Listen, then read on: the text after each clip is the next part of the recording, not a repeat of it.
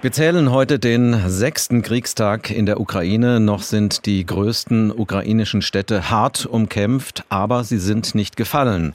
Doch die russischen Truppen fallen weiter aus verschiedenen Richtungen ins Land ein. Bisher haben die harten Sanktionen des Westens Putin nicht stoppen können. Vielleicht kommt jetzt aber Hilfe aus dem Norden, aus Lettland. Egils Levits ist der Staatspräsident von Lettland. Guten Tag nach Riga. Guten Tag. Sie haben Ihren Landsleuten jetzt explizit erlaubt, wer als Freiwilliger gegen die Russen kämpfen will, der darf das in der Ukraine tun.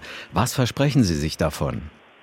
Es gibt viele lettische Bürger, die die Demokratie und die Freiheit in Ukraine verteidigen wollen. Und äh, das soll auch erlaubt werden. Auch Großbritannien hat eine ähnliche äh, Gesetzesänderung äh, gemacht und äh, andere Staaten ebenfalls. Die Ukraine hat jetzt eine freiwillige Einheit aus Europa organisiert und es gibt viele Leute, die da beteiligt werden sollen. Das ist ein Kampf für die Freiheit, ein Kampf für die Demokratie. Und es gibt genügend Leute, die diese Werte verteidigen wollen. Wie groß schätzen Sie denn das Interesse Ihrer lettischen Landsleute ein, jetzt in der Ukraine mitzukämpfen? Das ist schwer abzuschätzen. Also das ist eben äh, gestern, äh, diese Änderung ist vorgenommen worden. In Großbritannien ist das, ich glaube, schon vor einigen Tagen. Das ist schwer abzuschätzen, aber das ist äh, zumindest ein politischer Schritt. Werden diese Freiwilligen, die in der Ukraine kämpfen wollen, dann auch von Ihnen ausgerüstet oder wer sorgt für deren Bewaffnung? Das ist eine Einheit der ukrainischen Armee. Also die Ukraine sorgt dafür. Aber zusammen mit anderen NATO-Staaten, jetzt auch zusammen mit Deutschland, wir geben militärische Güter an die Ukraine. Wenn jetzt Lettland so mit Freiwilligen in den Krieg in die Ukraine eingreift, vergrößert dieser Schritt dann nicht auch die russische Gefahr für ihr Land und auch für die NATO? Also erstens, das ist keine staatliche Einheit, sondern das sind Freiwillige. Es gibt Freiwillige überall aus Europa.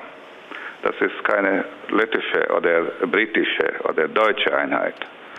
Aber natürlich stehen wir zur Ukraine, wie alle NATO-Staaten, wie alle europäischen Staaten stehen wir zur Ukraine. Wir geben verschiedene Art von Hilfe, finanzielle, ökonomische, auch äh, militärische Güter. Wie gesagt, ich begrüße auch die Wendung der Bundesregierung in dieser Hinsicht.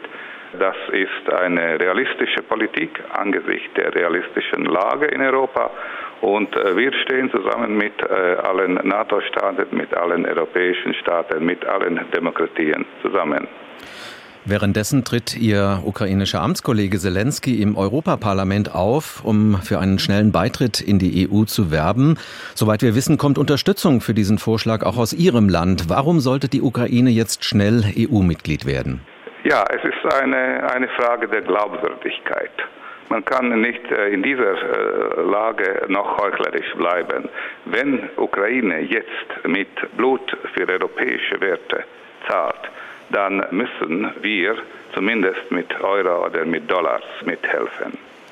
Also der schnelle Beitritt und da kann man über den Status dann genauer sprechen, Kandidatenstatus oder ein besonderer Status, aber ein Status für die Ukraine in die Europäische Union wäre ein sehr starkes äh, politisches Signal an Moskau, dass Europa zusammensteht.